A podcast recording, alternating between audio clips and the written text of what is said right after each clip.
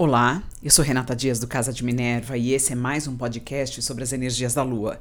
Hoje eu vou falar sobre a Lua Nova em Sagitário, que acontece dia 23 de novembro de 2022, às 19h57, horário de São Paulo. Lua Nova, Sol e Lua juntos na energia de Sagitário. Dessa vez a 1 grau e 37 minutos, a gente pode considerar já 2 graus de Sagitário. Então, onde você tem 2 graus de Sagitário, essa casa está sendo ativada. Principalmente se você tiver planetas pessoais muito próximos, planetas pessoais que formem aspectos como oposição, como quadraturas, até trígonos, enfim, trazendo aí algumas facilidades. A energia sagitariana, ela ganha uma potência maior, porque além de Sol e Lua, a gente tem Vênus a 9 graus e 39 minutos e Mercúrio a 10 graus e 14 minutos.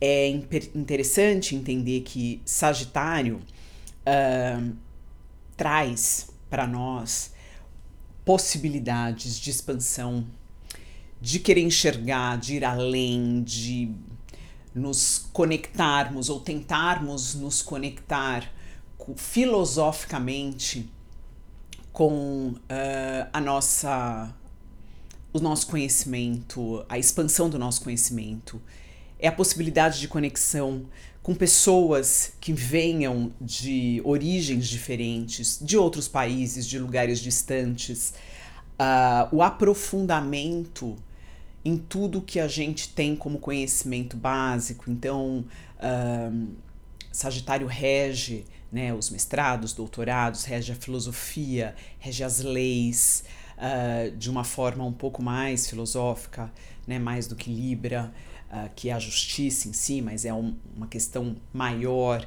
Tem uma relação muito grande com idiomas, com países distantes, culturas diferentes, expansão da nossa capacidade de compreensão como um todo, então ir além daquilo que a gente tem como certo ou como correto, ou a visão, às vezes, que a gente tem pequena de algo, ela pode se expandir. Então, tudo isso está relacionado a essa energia.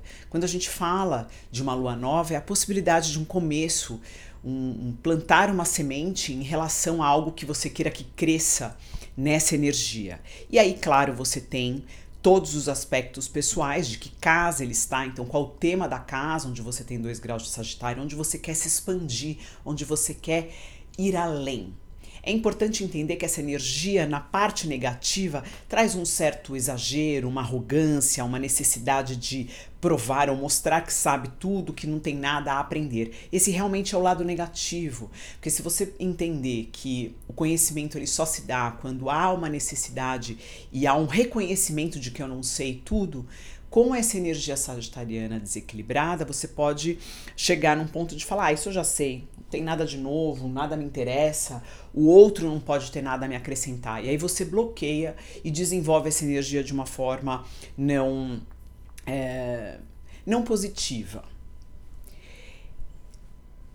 O Sol e a Lua, eles estão uh, formando né, essa nova é, energia, mas eles não fazem, eles não têm aspectos uh, exatos né, com nenhum outro planeta. Em compensação, Mercúrio e Vênus em Sagitário formam um aspecto fluente com Quiron, que está a 12 graus de Ares. É interessante que esse, essa, essa, essa energia, esse aspecto fluente, ele vai ser exato alguns dias depois dia seguinte, mais ou menos, ele já está exato. Então é um, um, período bem curto e a Lua também vai atingir é, esse grau logo em seguida, ou de madrugada, enfim, tem ali uma, uma, uma, mudança, essa energia ela começa a ser ativada, mas tem as modificações. O Sol que ele se mantém aí, ele vai começar a criar esse aspecto, por exemplo, o aspecto com Quiron, é, alguns dias depois, dez dias depois, enfim. Então é, é o céu ele é muito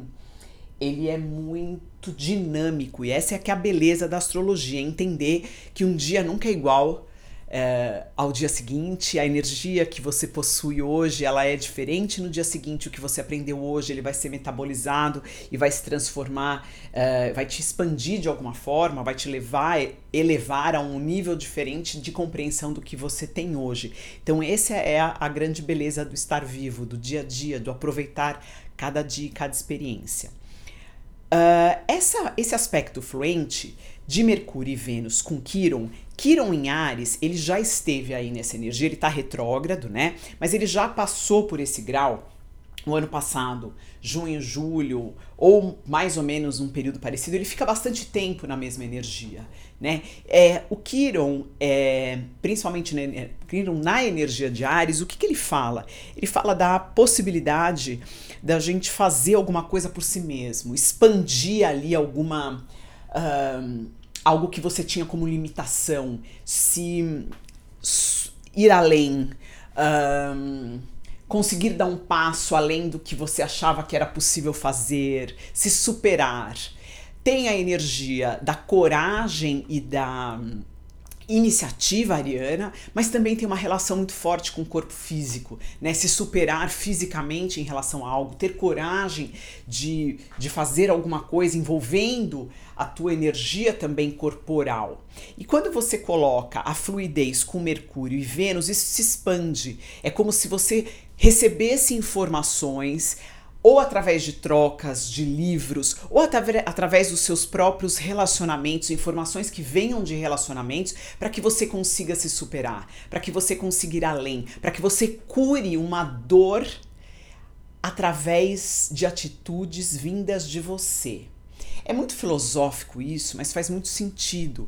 Toda vez que a gente tem o Kiron, né? Lilith também, enfim, quando ele está passando por um signo, você tem temas relacionados a essa energia para serem resolvidos. E Kiron a gente fala de uma ferida que é uma ferida incurável, mas que ela pode ser amenizada.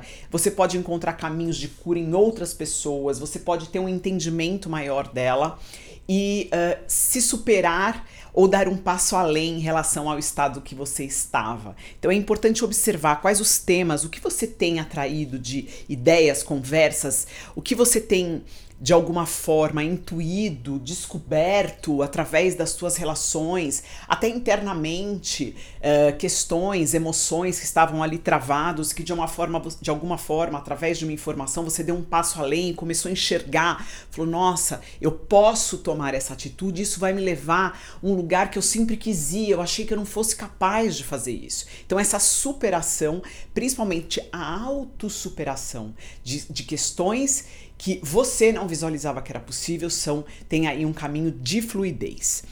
Além disso, é, a necessidade de independência, de uh, liberdade, de conexão com uma consciência maior, com algo que vá além, também está muito presente pelo fato da gente ter quatro planetas em Sagitário, né?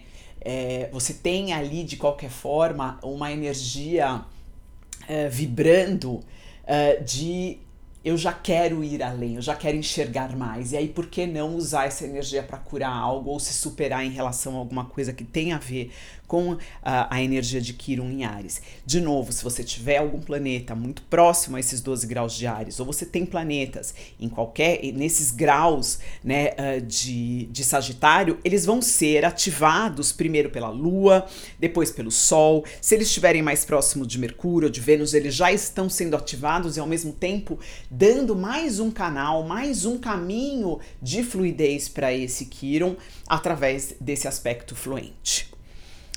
Marte, ele está retrógrado em Gêmeos, vai ficar aí um bom tempo. A gente tem falado, tenho falado nos últimos podcasts. Ele está fazendo um aspecto fluente com Saturno, trazendo o que? A revisão de ideias e planejamentos através, de novo, de conversas, de trocas, porque a energia de Gêmeos, às vezes trocas cotidianas com pessoas que você nem imaginava que podiam te trazer uma informação, podem realmente ajustar planejamentos ou ideias para que você realize algo que tenha tendência a permanecer na sua vida com essa energia, né, de Sagitário. Mas de novo, desculpa, com a energia de Saturno, mas de novo, o tempo não é seu, o tempo é de Saturno. Com a energia fluente, as informações estão chegando, essa revisão desse planejamento todo está chegando quando este projeto irá se concretizar, aí tem a ver, de novo, com a sua capacidade de se manter firme uh, e, e, fluindo e agindo quando necessário e permitindo uh, que as informações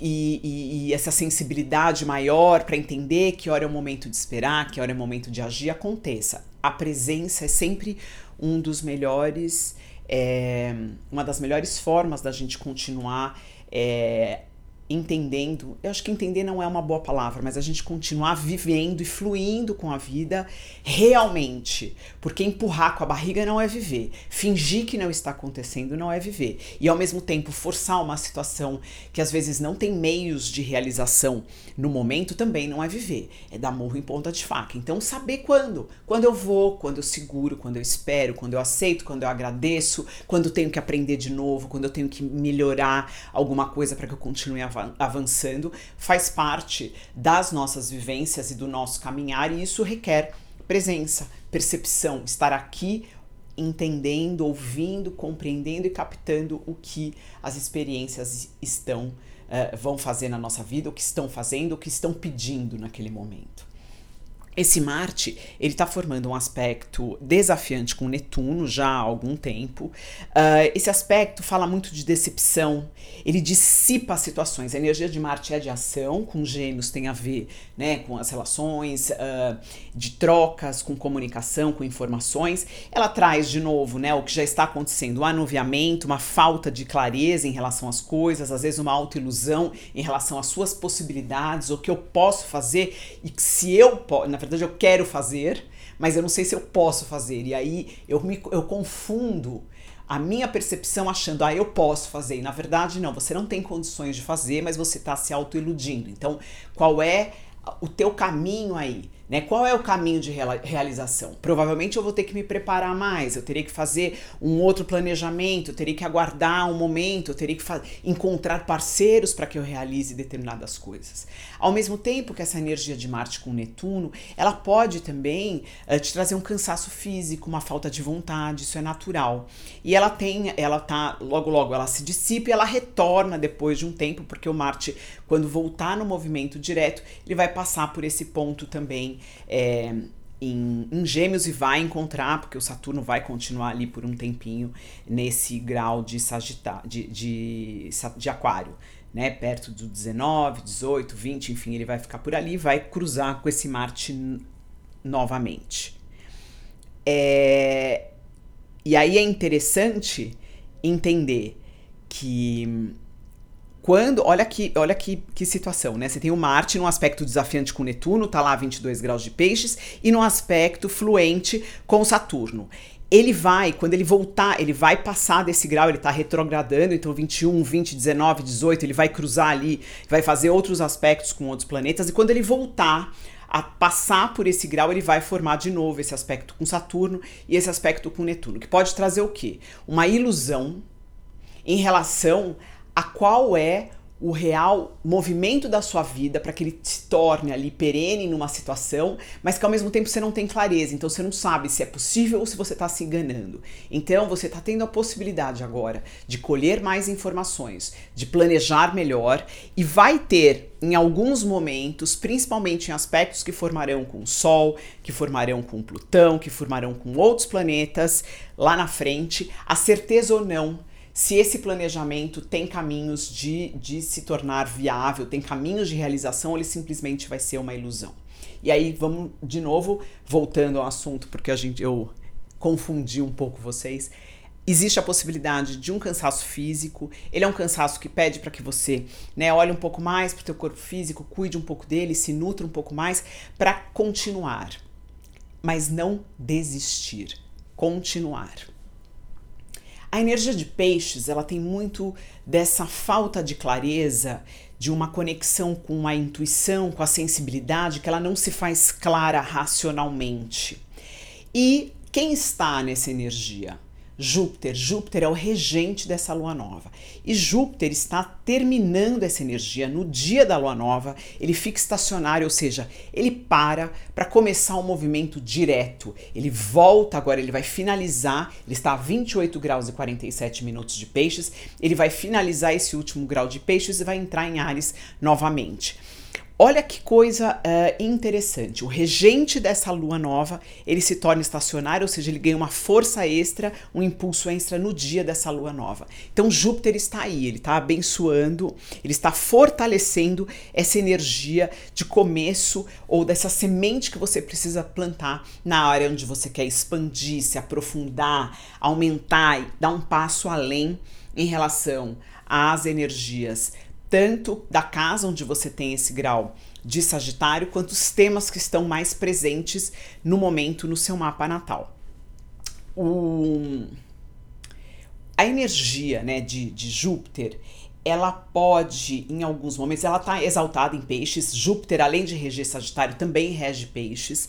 Então, ela tem uma fortaleza muito grande nos trazer fé, esperança, um novo senso de uh, de esperança, é, uma sensação de que estamos protegidos, de que nada de ruim pode acontecer. Ao mesmo tempo, ela também pode fazer com que a gente entre no lado negativo de peixes, que é nada dá certo para mim, nada funciona, eu sempre sou punida, eu sempre tenho que me colocar é, numa situação em que eu uh, não mereço ou eu não vou alcançar em prol de outras pessoas ou uh, uma, é, é, quase uma, uma um local um lugar de vítima um lugar de diminuição. Na verdade a, o aspecto mais bonito e mais forte a meu ver de peixes é a capacidade de aceitar o movimento da vida se entregar e falar bom eu fiz o meu melhor. Isso é o que veio, eu vou aceitar e eu vou encontrar caminhos para sair disso, mas não adianta eu me debater. Não adianta eu me revoltar com tudo, porque provavelmente algo eu fiz para fazer parte uh, do que está acontecendo, né? Dessa situação que eu me coloquei ou de algo que não deu certo. Às vezes tem sempre a questão, a meu ver, né, também, a questão do livramento, se não deu certo é porque não era para dar certo. Acho que temos que dar chance de olhar dessa, dessa outra forma, desse outro lado. E sem simplesmente puxar o lado negativo de se revoltar, de achar que foi injusto, de que não é bom ou que você não merece. A ideia não é essa. A ideia é entender por que aconteceu alguma coisa, por que eu atraí essa experiência para mim, o que, que eu tenho que aprender com essa experiência. Acho que se a gente parte por este caminho, há grandes chances que a gente se recupere com mais rapidez para continuar o caminhar e que aprenda alguma coisa. Porque vitimização ou simplesmente culpabilização, ela de alguma forma atravanca o aprendizado daqui, daquela situação, do porquê você está ali. E não leva a lugar nenhum. É um céu, de novo, é interessante para trabalhos internos e para trabalhos que exijam um pouco mais de análise, de cuidado, de observação daquilo, de como as coisas afetam você internamente, como você afeta uh, ou atrai algumas coisas e algumas situações. E uh, uma energia muito bacana para começar alguma coisa na casa e no tema onde você tem dois graus de Sagitário. Eu deixo vocês por aqui e até o próximo podcast.